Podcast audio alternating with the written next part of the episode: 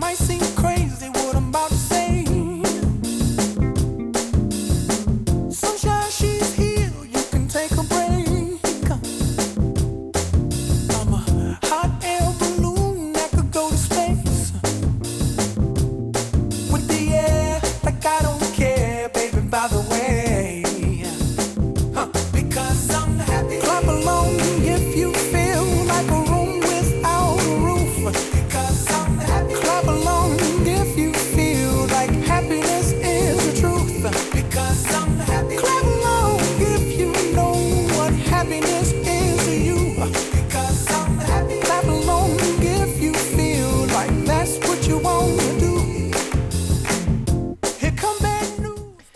jueves más, bienvenidos a Muy Capaces, un espacio positivo en el que lo más importante son las capacidades que nos hacen únicos.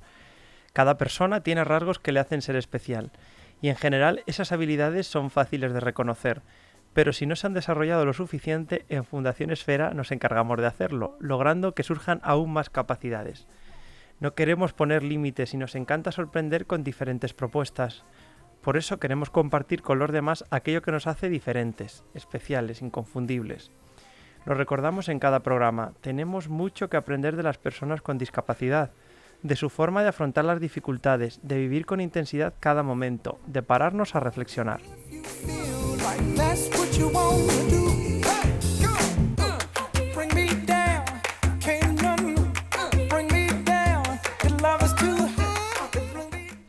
Desde pequeños hay que desarrollar las capacidades, por eso es esencial el momento de la infancia en la vida de todas las personas.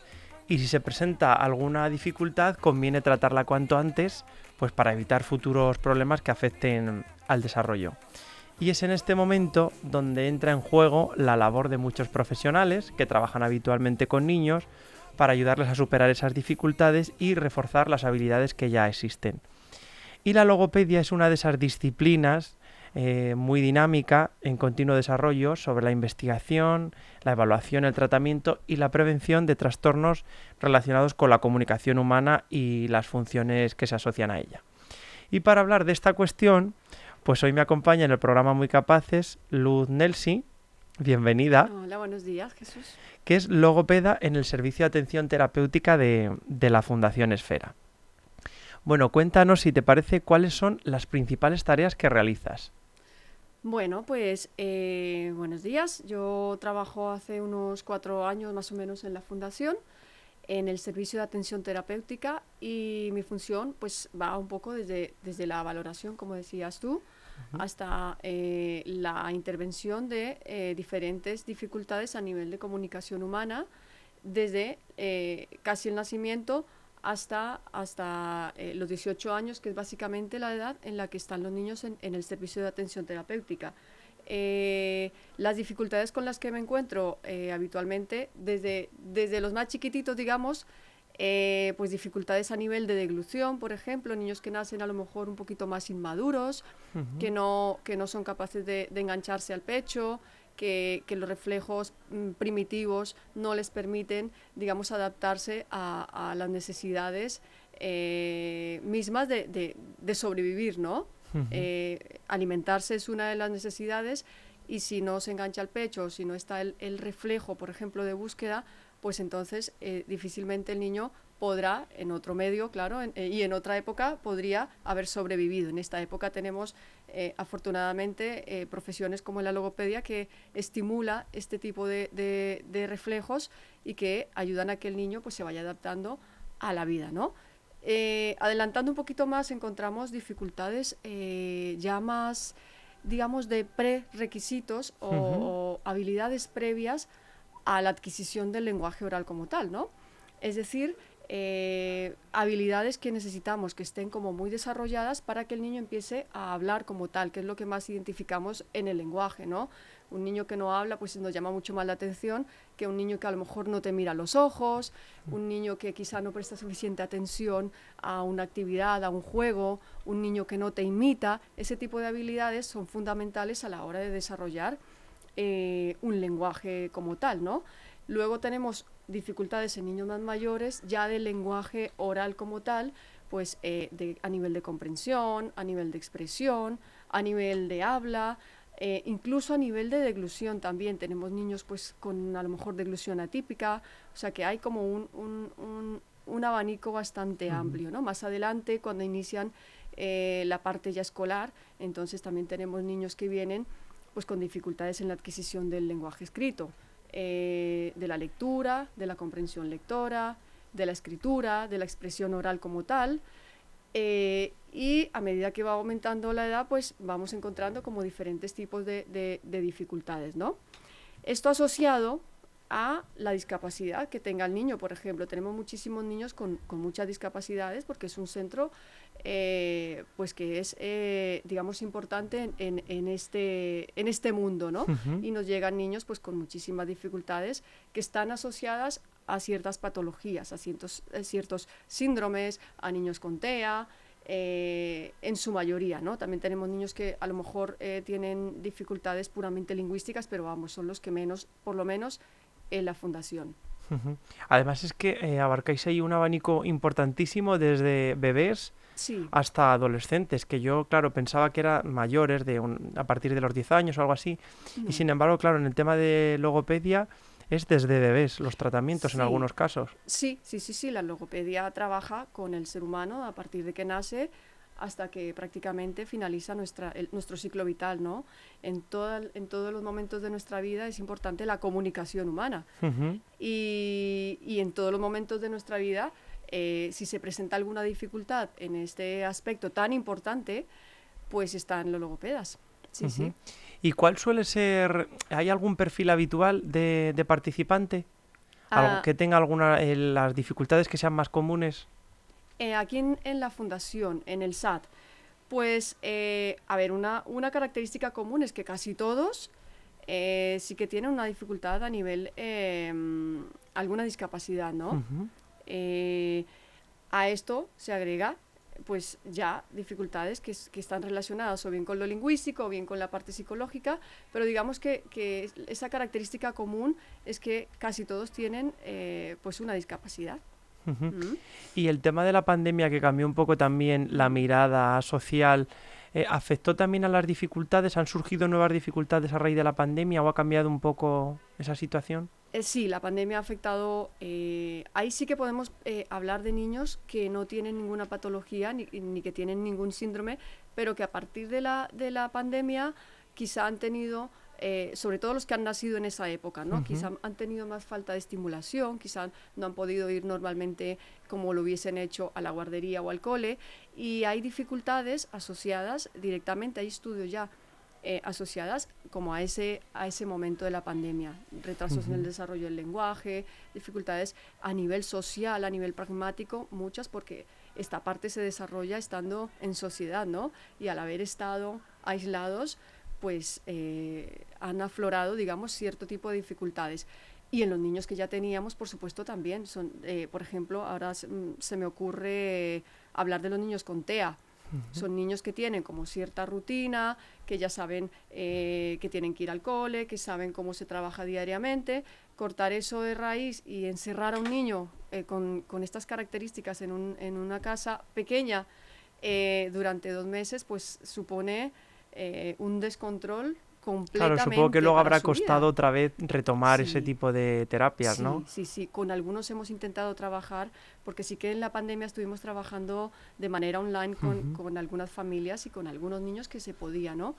Es el caso de algunos con TEA también, que desde casa pues era, era quizá la madre o, la familia quien intentaba eh, desarrollar ese papel casi de terapeuta para no perder eh, pues ese trabajo que se hacía previamente en el cole y en la fundación, ¿no? Claro. O sea, que tenemos madres terapeutas también. Al final eso hizo cambiar los roles de, todas las personas. Sí, sí, sí. Nos tocó pues adaptarnos a nosotros a, una manera de intervenir que, que, no es habitual y que es muy difícil porque pues eh, necesitamos de un contacto Sí, sin un contacto directo, claro. Claro. Pero bueno, se ha podido hacer como hemos podido y, bueno, a la vuelta a retomar un poco. Llevas, llevas ya, has dicho seis años, ¿cuánto has dicho más o menos? Voy a ser cuatro años, sí. Y en ese, en ese tiempo, eh, ¿hay algún participante, algún niño que haya conseguido superar esas dificultades? El tema de, de digamos, o de se las mantiene, altas, sí, o se mantiene o cómo... el tema de las altas a veces es un poco complicado, porque como te digo, son niños que tienen mucha, mucha dificultad. Sí que las hemos tenido.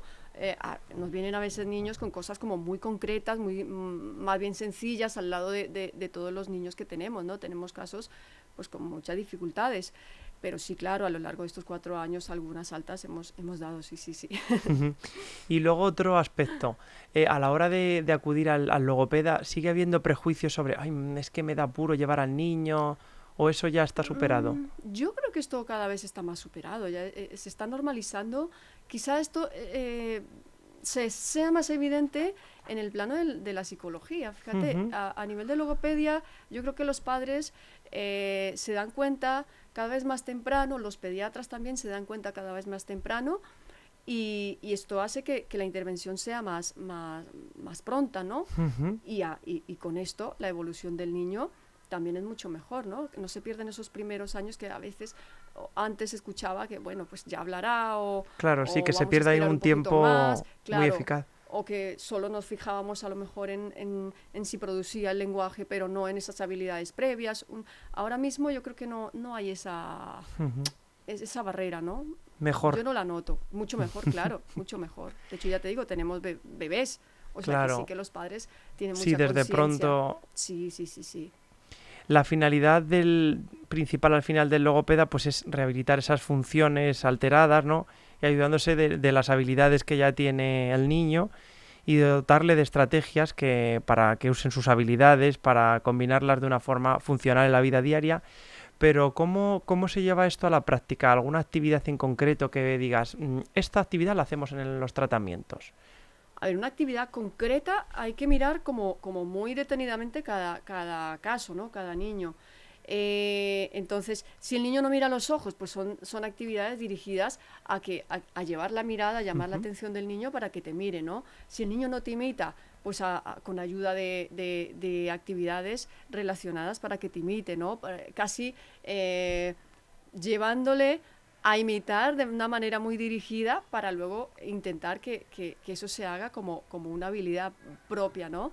Pero es verdad que depende como de cada cosa. Si tiene dificultades en lectura o en escritura, pues eso es, es directamente lo que se trabaja. Digamos que se trabaja eh, directamente sobre la, la función que no tiene el niño o la función que se ha perdido en algunos casos, eh, con actividades muy específicas de eso, ¿no? O sea, que puede ser casi... Multitud de, es. actividades, claro. Sí. Tus compañeros del SAD, cuando vinieron aquí, algunos de ellos comentaban que, mm, que a la hora de hacer el tratamiento se, se valora por las distintas actitudes y desde distintos puntos de vista profesionales. Sí. ¿Cuesta mucho llevar eso a la práctica de coordinarse con el psicólogo, con un poco todo eso? La verdad que no. Yo creo que es la primera vez que, que- que experimento esto de, de coordinarte tan bien con los, con los otros profesionales. Eh, tenemos como momentos asignados durante la semana para poder hablar de los, de los niños y, y es que nos vemos todos los días, entonces en cualquier momento que surge alguna cosa, que sabe- tenemos una información de un niño que, el- que debería saberla al psicólogo, por ejemplo en mi caso, eh, es muy fácil eh, poder ponerla en, en- en común, ¿no? Tanto a nivel de grupo como con profesionales específicos que trabajen con, con cada niño. La verdad que, que, que es muy sencillo, en, en- por lo menos aquí en este, en este caso, ¿no? Sí, Mm. además saber información también de otros profesionales, supongo Sí. que al que esté en ese momento en concreto con el niño, le ayudará también a Sí. desarrollar los tratamientos. Sí, sí, la verdad que comprender un poco, porque a veces es- estamos como muy en lo mío, ¿no? Y mi niño no, no, no habla o no mira o no imita. Y, y quizá a veces se nos escapan otras cosas que son como del- de, de otro campo, ¿no? De- Claro. En este caso. Sí, que se puede o de camuflar al- fisio o de psicología. Y, y quizá si, si desde esas profesiones a mí me, me dan un poquito de luz y me dicen, no, es que esto ocurre por, por tal cosa, aparte de las razones que yo pueda eh, ver como logopeda, pues quizá en el tratamiento eso sí se vea eh, reflejado. De hecho es Ujú. así, sí, sí. Y en los últimos años adquieren mayor peso las familias, ¿no? Que participan Sí. ya activamente en esos tratamientos. ¿Cómo ha cambiado el papel de los padres?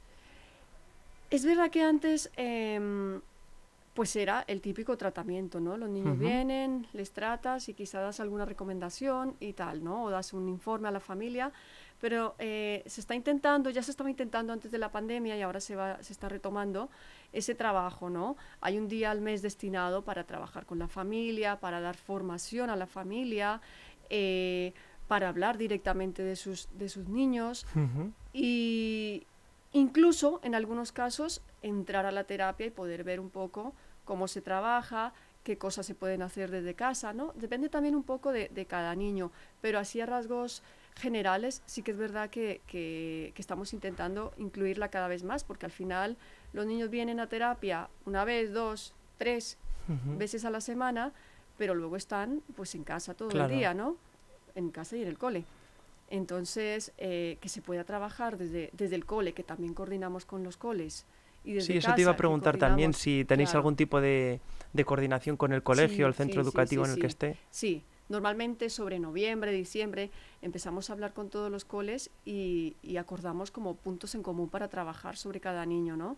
Eh, a veces es verdad, por lo menos a mí me pasa, que tengo una visión muy de muy de terapia individual, que es al final lo que yo hago, ¿no? Y cuando hablo con los coles, es que es casi como que conozco otro niño, ¿no? Porque es verdad que a nivel individual, pues se desarrolla de una manera el trabajo y a nivel grupal, a veces a niños que digo, uy, yo a este chico no le veo tanta dificultad. Al enterarme de cómo funciona en el cole, pues es que eh, te da como una visión completamente diferente, ¿no? y y nuevos objetivos a trabajar, por supuesto. Y a ellos también les beneficiará que tú les digas, pues mira, yo veo esto o este avance. Sí, sí, sí, sí, sí, claro. Ellos pues ven cosas que allí no pueden trabajar. Es un poco al contrario, ¿no? A nivel individual, pues no pueden trabajar porque tienen a todos los niños. Entonces hay cositas así que nos van, que nos van eh, recomendando, ¿no? Y que, y que, y que nos vamos distribuyendo un poco el trabajo. sí, sí, sí, sí. ¿Y los padres cómo asumieron esta, este cambio de, paradigma de, introducirse también en las terapias, de, ser parte activa? Es un poco difícil, no solo para los padres, para nosotros también. Es verdad que tenemos que estar preparados para que ellos eh, vean nuestra manera de trabajar, que a veces no es tan fácil, ¿no?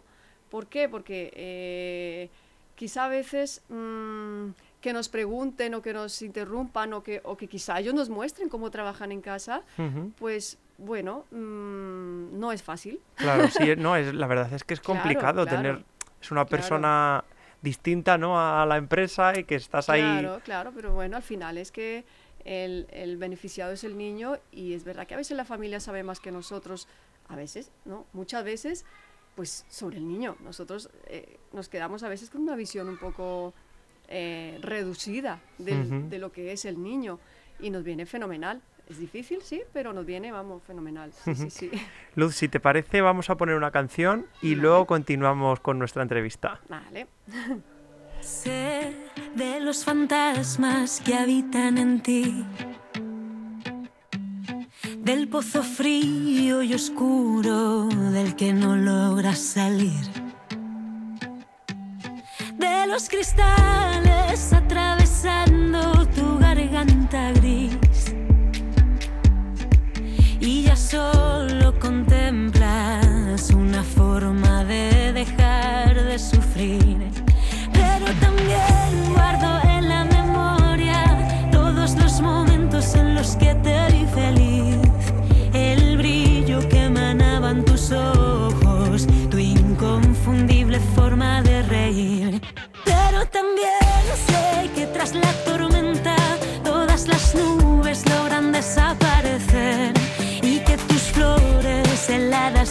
Y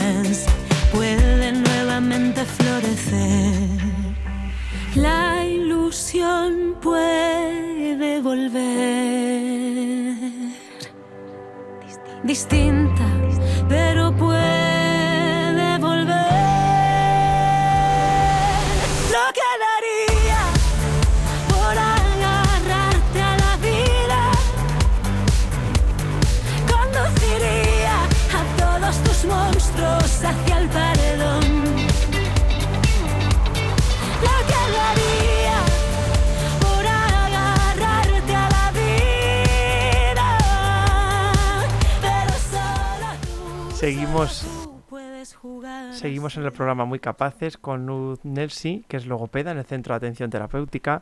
Estábamos hablando de las dificultades habituales de los niños, ¿no? De los tratamientos, de la implicación también de las familias.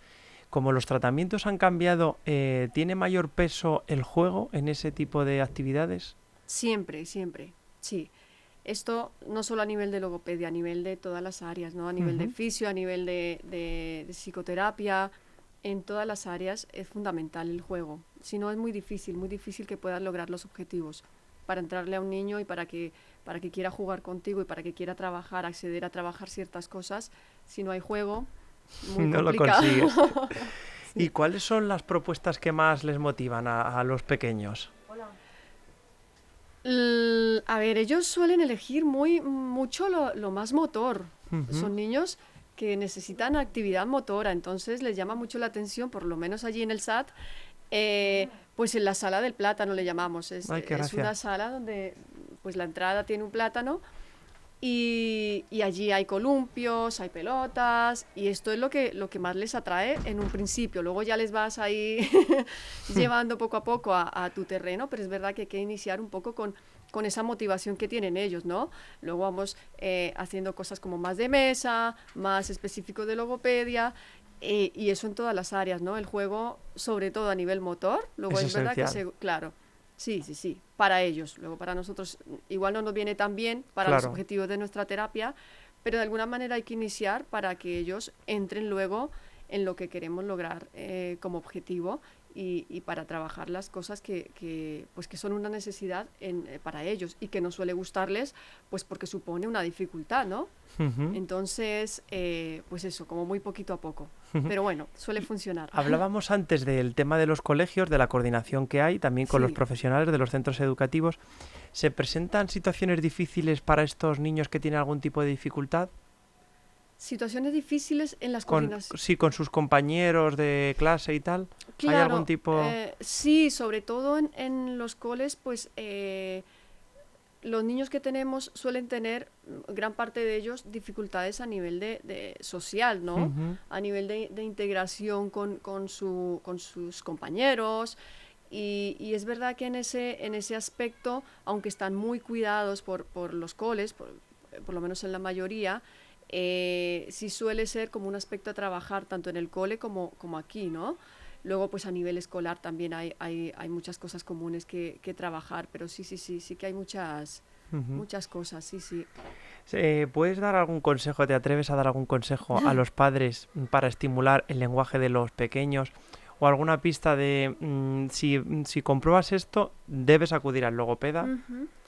A ver, yo creo que eh, los padres sí se suelen dar cuenta de que algo no, no funciona bien, bien sea en el lenguaje o bien sea en otras áreas.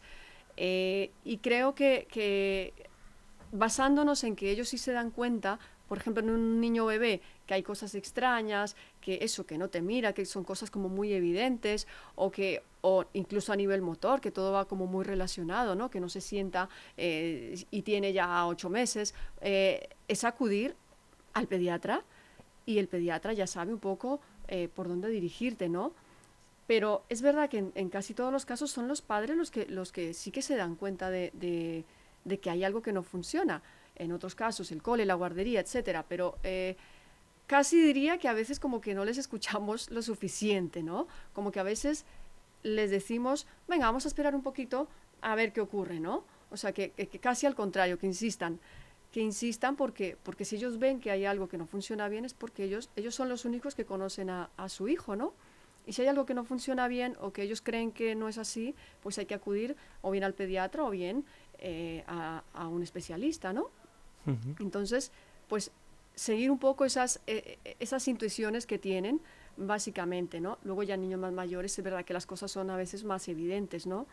y, si no te das cuenta como padre, ya se encargarán los demás de decirte, mm, aquí pasa hay algún problema. Escuchar, en ese caso, escuchar y, a veces es difícil también reconocer que tu hijo pueda tener una dificultad. Entonces, pues intentar escuchar intentar mm, simplemente descartar, diría yo. Oye, pues me han dicho que, le han observado esto a, mi hijo. Pues bueno, voy a ir al, al, pediatra, al logopeda, al, al fisio, a donde haga falta y voy a descartar o voy a ver qué es lo que ocurre, ¿no? Sí, que al final no Sí. pierdes nada por, eso por es, hacerlo. eso es, sí. Se nota que te encanta tu trabajo. sí, sí. ¿Qué, qué destacarías como, como lo más gratificante de, de tu trabajo? Eh, por un lado, el momento en el que puedes dar un alta, para mí es, es, es, es algo emocionante, ¿no? Porque, pues porque concluye una parte importante de tu trabajo.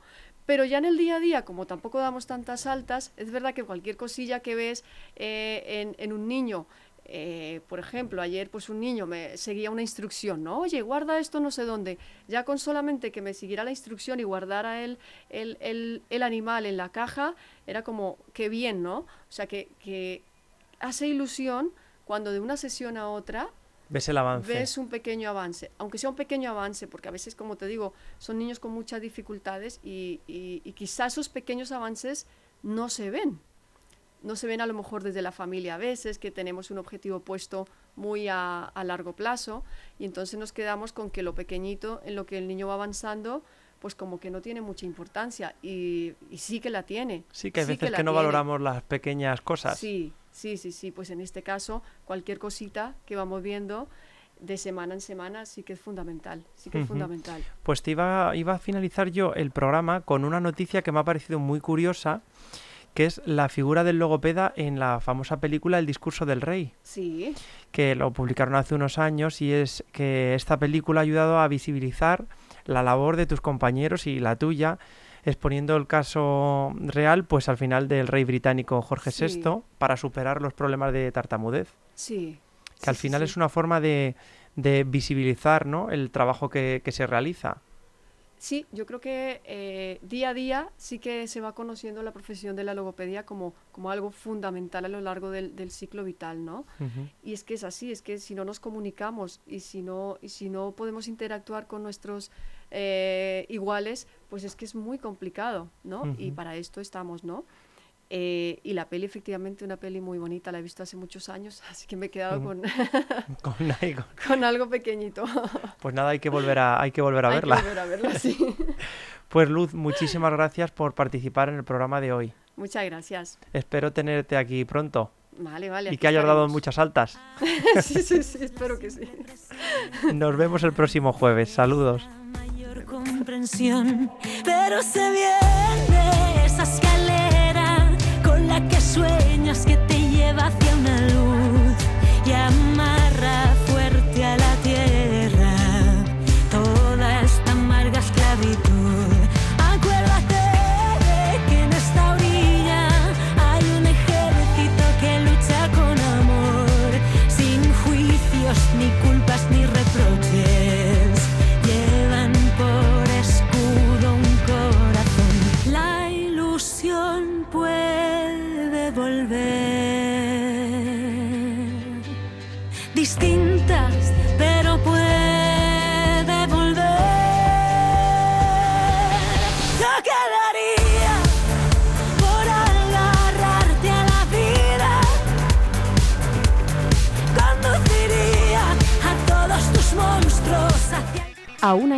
piensan que la radio debe sintonizarse. Nosotros no. Descárgate la app de LGN Radio en Google Play o App Store.